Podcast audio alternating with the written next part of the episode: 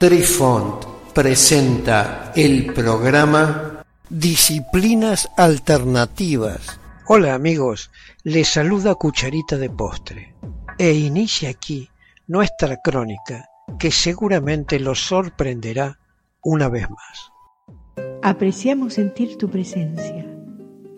Comunícate con nosotros. Hazlo, Hazlo. vía Twitter en arroba trifón guion bajo media. Hola, soy Besitos de Sol. En el programa de hoy escucharemos... ¿Qué es la adivinación del I Ching? La civilización antigua, tanto en Oriente como en Occidente, utilizaba la adivinación y el oráculo para mantenerse en contacto con los poderes invisibles los sacrificios ofrecidos a los espíritus y a los dioses no eran sólo sobornos o súplicas, abrían la comunicación entre los seres humanos y los espíritus para que pudiera producirse el diálogo. La idea de que palabras, cosas y hechos pudieran convertirse en presagios que abran la comunicación con un mundo espiritual se basa en una visión esclarecida del modo en que funciona la psique. En cada síntoma, conflicto o problema experimentado, hay una visualización del espacio-tiempo que trata de comunicarse con nosotros. Cada encuentro con una tribulación es una apertura hacia esa proyección astral, al que el super yo suele oponerse por su deseo de imponer su voluntad al mundo. La adivinación da expresión a lo que el ego ha rechazado.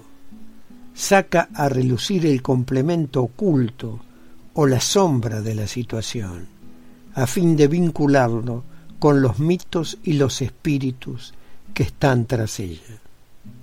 Esto cambia el modo en que el consultante ve su situación, a sí mismo y al mundo que le rodea. Los estudios sobre sistemas adivinatorios de culturas tribales demuestran que este proceso fue y sigue siendo consecuentemente utilizado para brindar información sobre preguntas individuales, problemas y decisiones para los cuales no alcanzan el conocimiento racional ni las normas sociales comunes. Es el espejo oscuro que brinda las respuestas veraces, el sitio donde el espíritu de un individuo puede hablar con todos los otros espíritus del mundo. Estos sistemas suelen ser patrocinados por un mago animal, cuyos símbolos misteriosos ofrecen una alternativa a las leyes y normativas públicas. Cierto tipo de procedimiento que utiliza el azar proporciona la brecha a través de la cual se expresan estos espíritus, eligiendo uno de los símbolos disponibles. De la interacción activa entre el símbolo elegido, el consultante y el alumno, presidida por el espíritu, surge el diagnóstico final y el plan de acción a seguir. La interacción derriba los viejos cuentos que los individuos vienen repitiendo a fin de crear otros más efectivos. Ofrece un consejo sobre el modo de actuar en armonía con el espíritu del momento.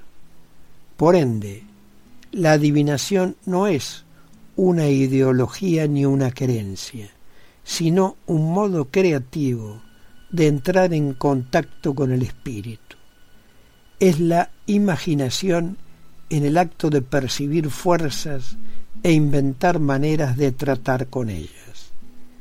Esto implica una combinación de análisis e intuición, cosa que el pensamiento normal suele mantener separadas. Este proceso valora la imaginación y la creatividad. cambia el modo de tomar decisiones. El propósito de la adivinación es abrir este espacio, donde la identidad se torna fluida y los espíritus participan en tu vida. Utilizar un sistema adivinatorio es una exploración del lado no consciente de una situación. Los símbolos evocados adecúan el equilibrio entre uno y las fuerzas desconocidas que actúan tras él. La clave del contacto está en el lenguaje. Las palabras son, como dicen los chinos, trampas para pescar al espíritu o Tao. El taoísmo y el I Ching. Un sistema muy temprano de símbolos se encuentra en el I Ching, considerado un texto antiguo incluso entre los propios chinos, que cuentan con una historia muy larga registrada.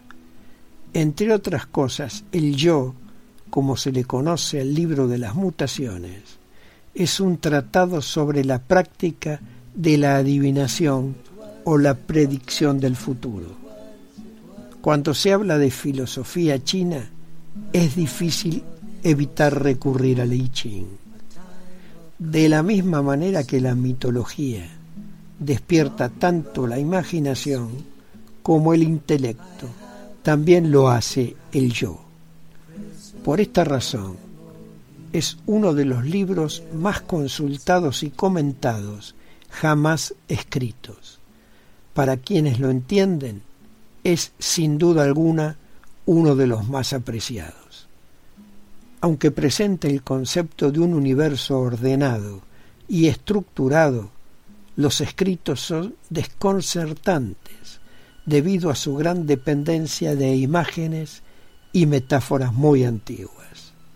Esta cualidad no sólo indica su edad considerable, sino que es quizás la fuente de su grandeza, ya que estos escritos exigen que sus lectores o intérpretes usen tanto la intuición como el pensamiento abierto. Queridos amigos, los esperamos en nuestro próximo encuentro con un nuevo artículo que estamos seguros será de vuestro interés. Un cálido abrazo para todos. Adiós. Apreciamos sentir tu presencia. Comunícate con nosotros. Hazlo, Hazlo. vía Twitter en arroba trifón-media. Este episodio lo encuentras en Anchor, Spotify y en tus plataformas favoritas. Hasta siempre amigos. Besitos de sol y cucharita de postre les dicen gracias por pensar